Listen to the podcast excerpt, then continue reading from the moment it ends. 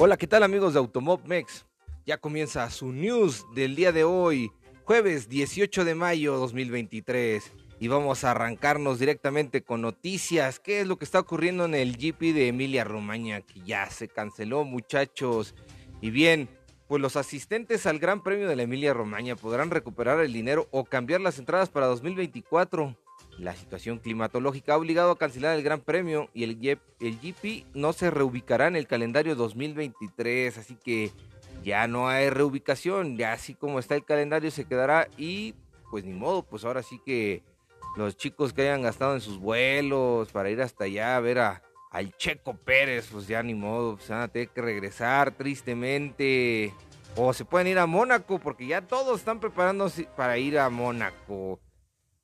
Y bien, pues les voy a platicar las consecuencias en la F1 por la cancelación de Imola. Bien, los equipos de Fórmula 1 coinciden en que la decisión de cancelar el Gran Premio fue la correcta y en medio de la catástrofe de las inundaciones que afectan a Italia. Dice, pero mientras el personal disfruta de un inesperado fin de semana, este, en un lugar donde en el que iba a ser un inicio de una dura seguidilla de tres grandes premios, es erróneo pensar que los equipos puedan olvidar sus pensamientos competitivos durante unos días más el repentino cambio en el calendario provocado por la no celebración de Imola desencadena un buen número de consecuencias y complicaciones para todos, lo que probablemente provocará algunas discusiones en las fábricas de los equipos esta semana. Estos son algunos principales factores en juego. El repentino dilema de la actualización, el inicio de la temporada europea en Imola iba a ser el momento perfecto para que los equipos introdujeran las importantes mejoras en las que han estado trabajando durante meses. Dice, se había hablado mucho de los planes de Mercedes que iba a introducir un nuevo sidepod, suelo y suspensión delantera en el W14. Casi lo enchularon todo completo para ayudar a mejorar la suerte de Lewis Hamilton y George Russell. Dice, pero en el resto de la parrilla, la escudería Ferrari había planeado originalmente una nueva suspensión trasera.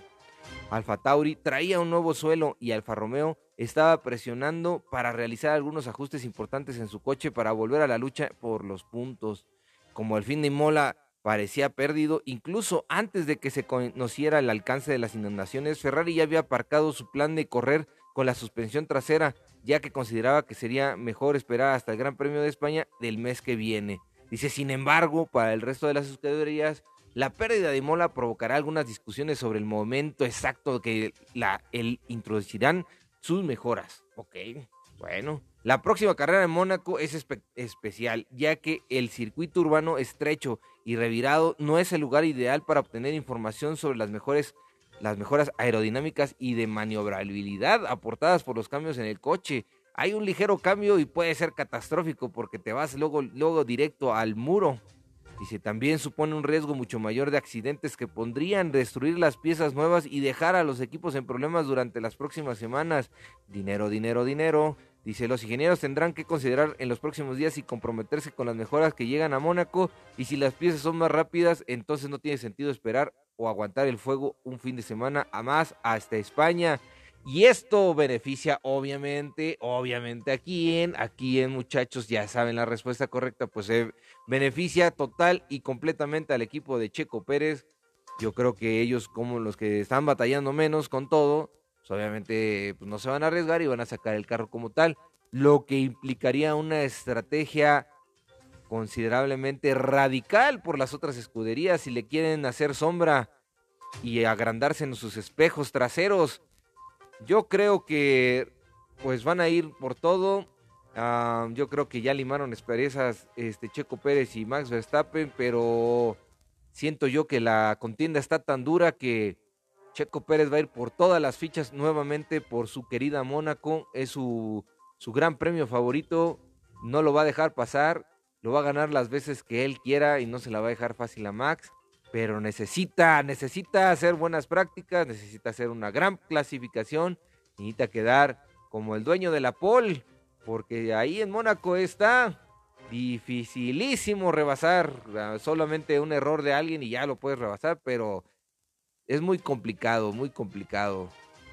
Y bien, pues ahí Nick de Debris cuenta cómo quedó atrapado en las inundaciones de Imola. Nick de Debris, bueno, a él que no le pasa, ¿no? Dice, el piloto de Alfa Tauri ha dado una muestra de lo difíciles que son las condiciones en Imola y lo complicado que ha sido moverse en los últimos días.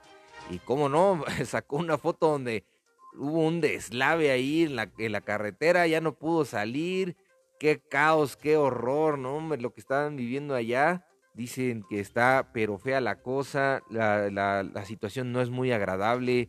La verdad nos solidarizamos con el pueblo de allá de, de, de, Italia, que nuestros hermanos la están padeciendo y la verdad queremos que salgan pronto de esta. El deporte puede esperar, pero las vidas humanas no, así que pues mucha fuerza, fuerza Italia. Y en otra categoría, regresamos a la Indy 500 y vaya, vaya, después de que este, este martes se vieran diezmadas las prácticas, luego, luego el miércoles se reanudó todo ahora sí de, este, de principio a fin y, y luego, luego empezaron las prácticas con todo. Sato lidera el miércoles y Howard eh, hace un lugar número 20 y Canapino un número 22. Pero muchachos, son prácticas. Ya le están dando de sartenazos a nuestro querido Pato War. Y aguanten, pues nada más salió a calar el carro. Son muchas prácticas, muchachos. No se aceleren. Pero los que sí, sí tienen que acelerar son los que no tienen, este, pues ahora sí que las temporadas completas y que les surge, como lo son los, los, los, estos, los pilotos que van a correr la IndyCar y no son de temporadas completas. Dice, Sato ha rodado en el óvalo de 2.5 millas de Indianapolis Motor Speedway en 39.22 segundos, una velocidad de 229 millas por hora, más rápido que la vuelta más rápida de los, en los entrenamientos regulares del año pasado. Vaya, viene duro, viene duro el japonés. Y dice, el dos veces ganador de la Indy 500 lideró un y uno y dos Ganassi por delante de su compañero Scott Dixon. Mientras que Santino Ferrucci, Alex Palou, Scott Malahan y Colton Herta completaron las seis primeras posiciones. Tras la lluvia del martes, como le comentaba, la actividad de hoy se ha celebrado en perfectas condiciones meteorológicas. Eso animó a los equipos a poner una pista, una configuración de clasificación antes de lo habitual en la semana de entrenamientos, ya que tenían neumáticos que no fueron utilizados por el mal tiempo ayer. O sea que le hicieron con todos los canijos, dice. Poco después de que ondeara la bandera verde, Dixon consiguió un doble rebufo de sus compañeros Ganassi Honda, Marcus Ericsson y Palou para conseguir una secuencia de 228.90 y tantos millas por hora y 229.1 en millas por hora en los primeros 10 minutos de la sesión de 6 horas de duración. Dice, más velocidad, dice, de la que esperaba para ser honesto. Hacer 2.28 y luego 2.29, dijo Nixon, es bueno ver que el rebufo tira fuerte. O sea, ya desde ahí ya se están planteando las estrategias, muchachos. Ahora sí que no se vayan a perder. Todo, todo, todo cuenta, muchachos. No nada más lleguen y se sienten eh, en, la, en el televisor el 28 de mayo para ver la Indy 500. No, no, no. Vean todo esto. Son datos importantes. Inter, inter, ah, ah, ya estoy emocionado. Perdón. muy bien, muchachos. Pues son muy interesantes estos datos. Sí que sí, señores. Bueno, Paló Alex Palou marcó una vuelta de 2.26 millas por hora para colocarse en segundo. En su primera salida, el coche bastante rápido hasta ahora. Es un buen comienzo, dijo el, el campeón de la serie 2021. Más tarde lo superaría con 2.28 millas por hora. Dice, a 90 minutos de final, Sato saltó a la cima con 2.29 para liderar a Dixon y Palou, pero admitió que tuvo un buen rebufo también para hacerlo. O sea, el rebufo es la clave aquí para sacar la máxima cantidad de velocidad de este vehículo. En una última hora, su compañero de equipo del CGR, Ericsson, dice, se colocó cuarto con 227 millas por hora, pero Herta se metió entre los coches Ganassi al, al relegar al sueco con 2.28 a 35 minutos de final. Dice, Ferrucci lo dejó todo en la happy hour, en la hora feliz, al final del día para colocarse tercero con un poderoso registro de 2.28, mientras que McLachlan fue quinto casi al final de la sesión con 2.28. Y Ryan Hunter Ray, ya no habíamos hablado de él, fíjense, me encanta ese nombre, es como así un piloto de esos de aviones, pero bueno, también me impresionó con el monoplaza de Dreyer and Raybon, dice, logrando el octavo mejor tiempo con 2.27 por delante de Pepe Nuevo Jardín de Penske. Joseph Newgarden dice que superó la trampa de velocidad antes de la curva 1 con 2.37 millas por hora, la bestia, no manches, o sea Impresionante, impresionante. Estos muchachos están locos, locos, locos. Dice Marco Andretti, que afirmó que su coche Andretti Eurosport intentó mandarme, dice al principio del día, fue el décimo más rápido por delante de Jack Harvey, Rinos BK, Ed Carpenter y luego, bueno, Graham Rahal. Y bueno, vamos a hablar rapidísimo de Pato Ward. Dice el mexicano Pato Ward finalizó la sesión de 20 posición entre los 34 participantes con una mejor vuelta de 2.25 millas por hora al volante de su Arrow McLaren, dos puestos por delante del novato argentino Agustín Canapino, que fue 22 al girar 2.25, igual casi, o sea, 2.25.5 millas por hora. Son mechas, o sea, están pegaditos ahí todos. Dice que su, compañero Callum Aylot ocupó la última posición del clasificador. Pero relájense, muchachos.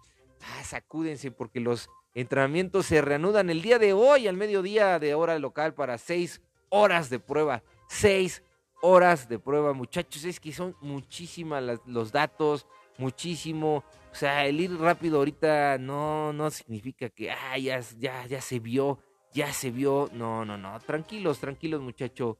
Todavía Todavía hay indie para más. Pues bien, amigos, en otras noticias, pues obviamente, pues ya saben que ya nos vamos para, para de Mola para Mónaco. Los equipos de F1 recuperan su material. Dice, ok, esta se me había pasado comentarles. Pues ya todos ya están juntando sus cositas desde ya para, para irse directamente a Mónaco. Y en Mónaco, ¿qué creen? Ya también el clima ya fue analizado y también hay lluvias. Caray, caray, caray. Bueno, pues hay que agradecer que hay lluvias porque si las lluvias pues no teníamos no tendríamos agua limpia, ¿verdad? Pero muchachos, muchachos, pues peligra también. No, no peligra tanto, pero pues puede ser una otra contienda lluviosa y peligrosa. Muy bien, amigos, pues pasamos a otra categoría, categoría NASCAR o categoría EISA. Así es, amigo, la, la EISA Star National Tour. Ahora sí que van a echarse unas carreras ahí los, los, los veteranos, las estrellas, exestrellas de la NASCAR, exestrellas del automovilismo importante. Corren un serial que se llama EISA Stars National Tour. Y, eh, y se está corriendo ahí una contienda muy, muy interesante donde Daniel Suárez, Daniel Suárez quedó quinto quedó en el, bueno, quedó en el top 5, más bien.